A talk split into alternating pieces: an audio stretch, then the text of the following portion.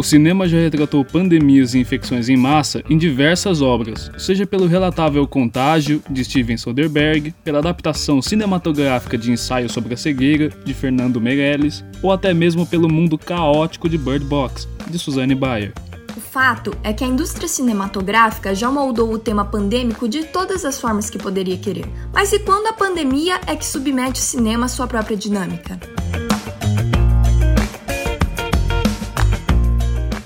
Esse ano, segundo a Agência Nacional do Cinema, a Ancine, o cinema brasileiro arrecadou cerca de 560 milhões de reais em bilheteria. É uma quantia significativa, mas e se compararmos essa renda com a do ano passado? Em 2019, a bilheteria rendeu 2 bilhões e 81 milhões de reais. A diferença na arrecadação de um ano para o outro é uma queda de 72%, quase 1 bilhão 863 milhões de reais. Pode parecer por si só um valor muito abstrato, mas pensarmos em uma grande produção cinematográfica onde todo esse dinheiro poderia ser investido, teríamos algo próximo do orçamento de Vingadores Ultimato, o filme de maior bilheteria e o terceiro mais caro em termos de produção da história do cinema. Seria possível investir em um filme deste calibre com a renda que deixou de circular no cinema brasileiro nesse período. A queda de público nos cinemas por conta da suspensão das sessões e o isolamento social também é um número significativo. Foram 95 milhões de pessoas a menos que no ano passado. É praticamente a população total do Vietnã.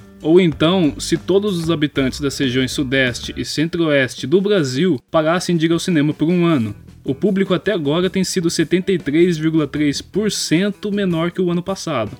A impossibilidade de se aglomerar obrigou os cinemas a suspenderem suas sessões e, infelizmente, muitas salas precisaram ser indefinidamente fechadas. Em Londrina, o cenário foi triste. O Cine Contour, tradicional pela exibição de obras fora do circuito comercial, precisou dizer adeus à locação que ocupou por mais de 15 anos. No dia 31 de agosto, a Universidade Estadual de Londrina entregou as chaves do espaço ao proprietário, devido à dificuldade de arcar com aluguel e condomínio.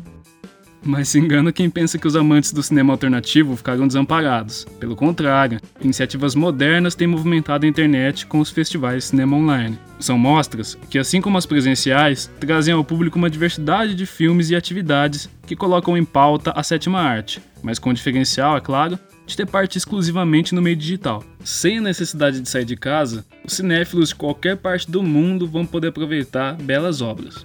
O Cine Sequinha, por exemplo, exibiu a primeira edição da mostra Cine Sequinha em Casa. Antes ocupando o diretório do Centro de Comunicação, Educação e Artes da UEL, o coletivo de estudantes e ex-estudantes promovia sessões de cinema alternativas para alunos e comunidade externa gratuitamente, e chegou a montar salas itinerantes que passaram por cafés e vilas culturais de Londrina. Mas com a quarentena, as coisas precisaram de mudança. Foi aí que surgiu a ideia do festival virtual, como contam as integrantes da organização Giovana Fernanda, formada em artes cênicas, e a Luana Ribeiro, designer gráfica. Foram mais de 20 filmes exibidos durante os meses de setembro e outubro, sendo todos eles produções londrinenses com uma única exceção paulista. Além disso, rodas de conversa virtuais aconteceram a fim de integrar produtores e público. Mas a tarefa de pôr em prática esse evento foi desafiadora aos olhos de Giovanna. Antes era muito simples, né, da gente chegar no espaço, fazer a exibição, chamava a galera, então era, era mais simples do que ter toda essa elaboração online. Para mim, o que mais foi difícil foi isso, essa questão de ser online. E aí a gente ter que montar um blog, ter que fazer o canal no YouTube, ter que montar essas coisas que a gente não tinha antes e que a gente foi aprendendo como montar e como fazer para esse para fazer isso acontecer de forma remota, né? Ainda que seja um trabalho árduo, para Luana a dedicação vale a pena. Ela entende a importância de ações como essa para fomentar e movimentar o cenário artístico nacional. Eu acho que mostrar mesmo que a cultura ela está presente, assim, sabe? Mesmo que seja nesse momento de pandemia, assim, né? a gente vê que muitas áreas da cultura estão sendo submetidas a, a diversas coisas, né? estão ficando sem trabalhar, enfim, maior galera. E a gente, com a mostra, né, além de trazer esse cinema local e o audiovisual local, que muita gente, mesmo morando em Londrina, às vezes a gente não conhece, né, as produções da nossa cidade. Então eu acho que manter essa cultura presente, existente, enfim, e compartilhar ela tem sido bem legal.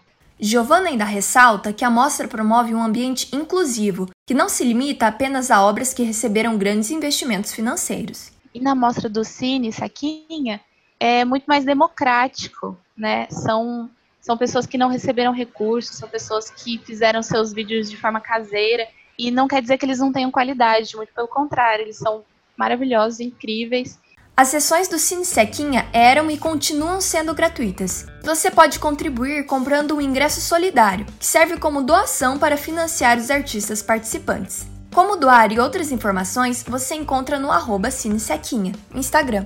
Ainda falando de cinema em casa, também tivemos obra londrinense fazendo sua estreia de forma online. Foi o caso do curta-metragem Cleo, a Rainha Negra das Passarelas, que conta a história da primeira modelo profissional negra de Londrina. O produtor do curta é Bruno Gehring, considera vantagens e desvantagens da estreia através do festival Fest Curtas Fundage 2020, que foi realizado de forma totalmente remota. Por um lado foi legal que o filme passou, né? Já tem mais gente vendo o filme, gente estreou. Por outro lado tem esse lado ruim das pessoas que ajudaram a fazer o filme aqui da cidade, não puderam se encontrar, né, nesse, nesse evento. E uma sala cheia, todo mundo que participou, que os apoiadores, os atores, os figurantes, né? que é, a gente ainda tem a intenção de fazer isso ainda, obviamente, numa próxima edição que a gente puder fazer o festival presencial.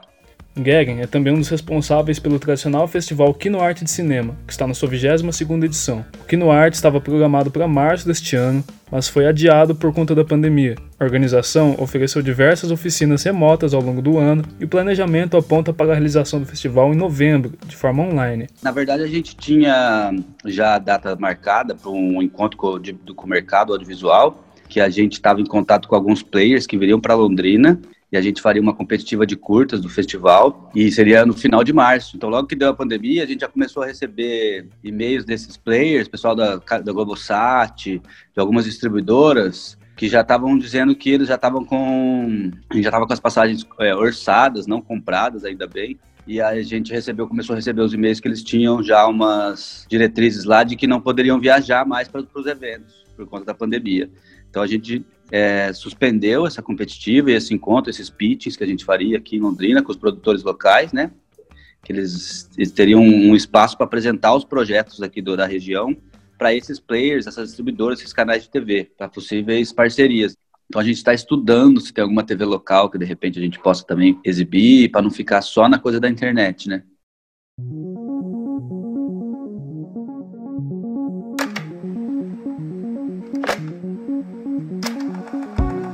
Mas é claro que a sala do cinema tem uma magia própria que nossas casas não podem reproduzir. Seja pelo cheiro de pipoca na manteiga ou as enormes telas de projeção, o ambiente do cinema é único e deixa saudades para seus amantes. Com tantos adiamentos e adaptações para o streaming, a redução na exibição de filmes nos cinemas do Paraná foi alta, praticamente a metade da quantidade de filmes do ano passado. Em Londrina, então, foram 53 títulos esse ano contra 147 no ano passado a queda é de quase 64%. Os dados são do Observatório Brasileiro do Cinema e do Audiovisual.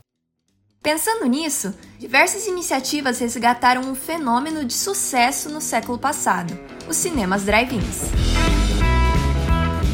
O modelo popular nas décadas de 50 e 60 de cinemas para carros voltou como tendência nostálgica, que além de dar ares retrô à experiência, é uma alternativa de lazer em tempos de isolamento. Não apenas, como também espaços e estacionamentos que estavam pagados na quarentena passaram a ter serventia. A estudante Júlia Espanhol, por exemplo, conta que assistir filmes já não era mais a mesma coisa. Para mim, por exemplo, eu acho muito difícil assistir um filme em casa, sozinha. Eu não consigo ficar muito tempo assistindo, nem série e tudo mais. Então, no cinema, como eu ia até o local para assistir, e era um filme que eu queria, né, que era novo e tudo mais, e também tava com os meus amigos, ou enfim. Daí eu gostava bastante da experiência. Então, como era um, uma, um lazer meu, uma coisa que eu gostava de fazer, eu fiquei triste, com certeza. Mas a notícia dos drive-ins surgiu como uma opção muito conveniente no momento. Já tinha ouvido falar, assim, antigamente, já tinha visto em série, eu achava muito legal. Mas eu não imaginava que teria isso no Brasil, assim, nunca imaginei. E até meus pais falaram que eles iam, assim, quando eram adolescentes tudo mais. É, quando eu falei que ia ter aqui em Londrina, né? E quando eu vi a notícia, eu achei muito legal. Eu logo queria ir, né? Porque eu achei uma experiência diferente, né? Porque a gente só fica em casa, então é uma forma de você sair e ao mesmo tempo estar seguro, né? E mesmo que a experiência não se iguale, por questões de visibilidade limitada, por exemplo, assistir um filme de seu carro pode garantir algumas vantagens em relação ao cinema tradicional, como percebeu a estudante modelo Beatriz Araújo. Parece que você está no conforto da sua casa, não sei explicar, mas com um ambiente muito aconchegante. Ter a sua privacidade, sabe? Poder levar o que você quiser comer é, durante o filme, é, poder conversar também durante o filme é uma coisa que eu gosto muito de fazer. E no cinema é, tradicional não dá muito para fazer isso, né? Porque as pessoas reclamam quando você está conversando e tal, só baixinho. Então eu gostei muito que dá para você conversar durante o filme, falar o quão alto você quiser, porque a pessoa que está do seu lado não está acostumada com isso, não vai se incomodar.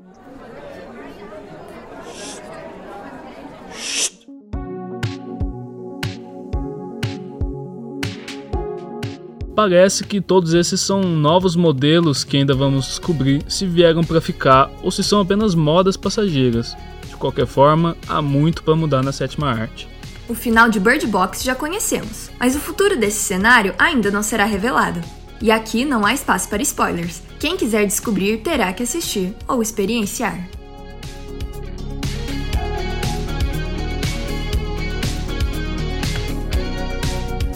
Você ouviu o Supernova, um programa do FolhaCast, o podcast da Folha de Londrina. Produção e apresentação de Lara Bride e Bruno Codonho. Supervisão de Patrícia Maria Alves.